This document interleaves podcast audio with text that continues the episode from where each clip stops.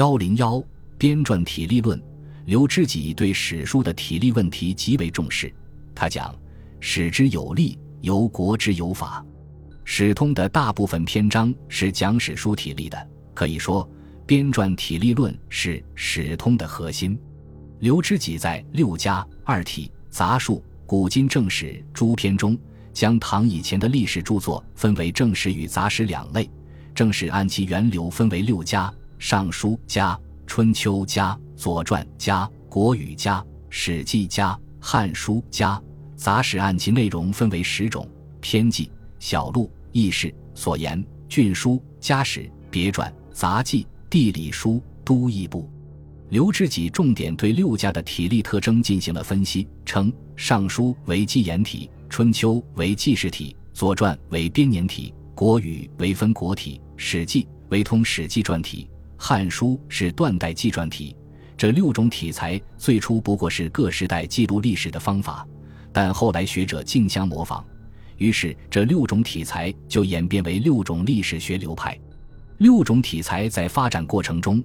逐步凝结为二体，即编年体和纪传体，载笔之体于斯备矣。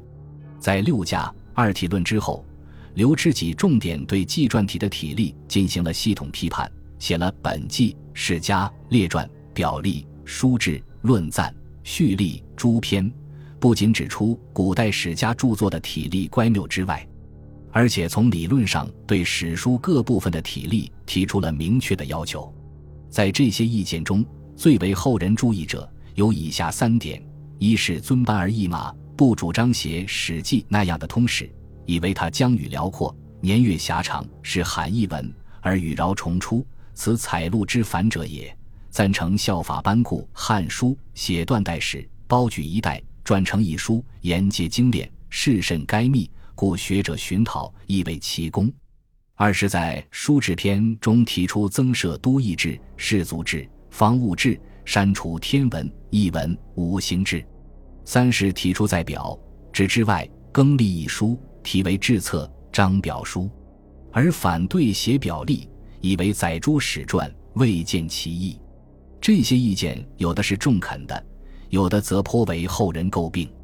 在模拟篇中，刘知己还提出，史书的题材不是一成不变的，是义则失义，是义则被义。历史题材也应随时发展，不能一味模拟古人。即使是模拟，也只应失其立论命意，而不应叶公好龙，徒有其表。这实际上提出史书题材创新的命题。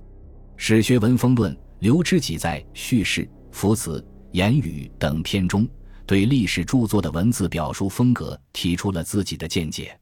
他认为文史本是同源的，但后来时移世易。文之于史，较然一则。他针对当时重文藻、词宗立音的风气，反对文人修史，提出史书的文风应有自己的特色。首先，他提出夫史之称美者，以叙事为先；而叙事之美者，以简要为主。简要的标准是文约而事办。